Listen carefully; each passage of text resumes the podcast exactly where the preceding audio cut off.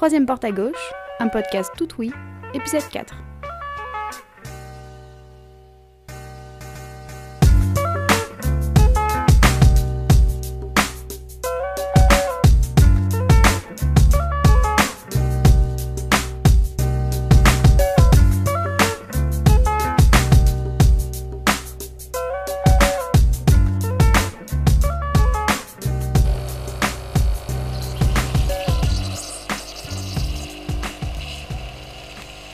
Le matin, on a tous notre propre routine.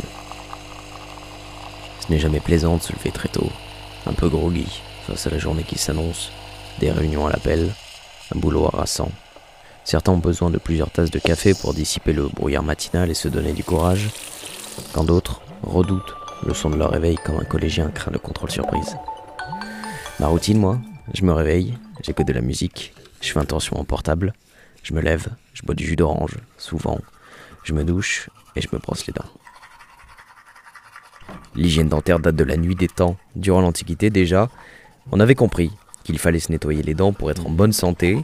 On mastiquait de l'écorce, des plumes, des piquants de porc épic, des cure-dents imbibés de vin, du rince-bouche à l'urine aussi.